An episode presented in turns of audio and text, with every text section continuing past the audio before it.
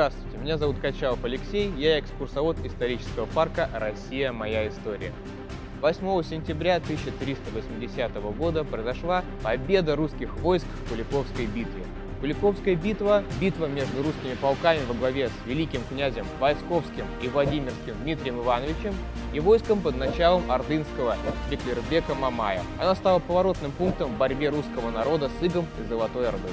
Во второй половине XIV века фактическим правителем Золотой Орды стал один из старших эмиров Мамай, который после поражения своих войск на реке Воже в 1378 году решил сломить русских князей и усилить их зависимость от Орды.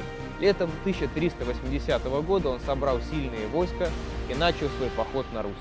Великий князь Дмитрий Иванович, узнав о движении ордынского войска к Москве, обратился с призывом о сборе русского ополчения для отпора врагу. Сбор русских войск был назначен в Коломне. В нем приняли участие представители почти всех земель северо-восточной Руси.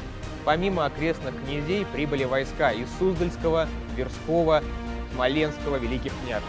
Уже в Коломне был сформирован первичный боевой порядок. Русские войска на битву с Мамаем благословил преподобный Сергий Радонежский.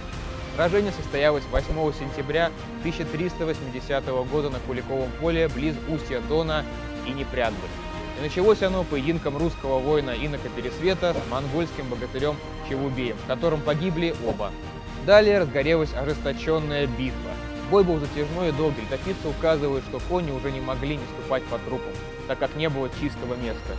Лично князь Дмитрий Иванович сражался в первых рядах своих войск и враг не выдержал напора и стал отступать. Куликовская битва имела большое историческое значение в борьбе русского и других народов с монголо-татарским игом. Хотя она не привела к ликвидации татаро-монгольского ига на Руси, однако на Куликовом поле был нанесен сильнейший удар по господству Золотой Орды, ускоривший ее последующий распад. Важным следствием Куликовской битвы стало усиление Москвы в образовании русского единого государства.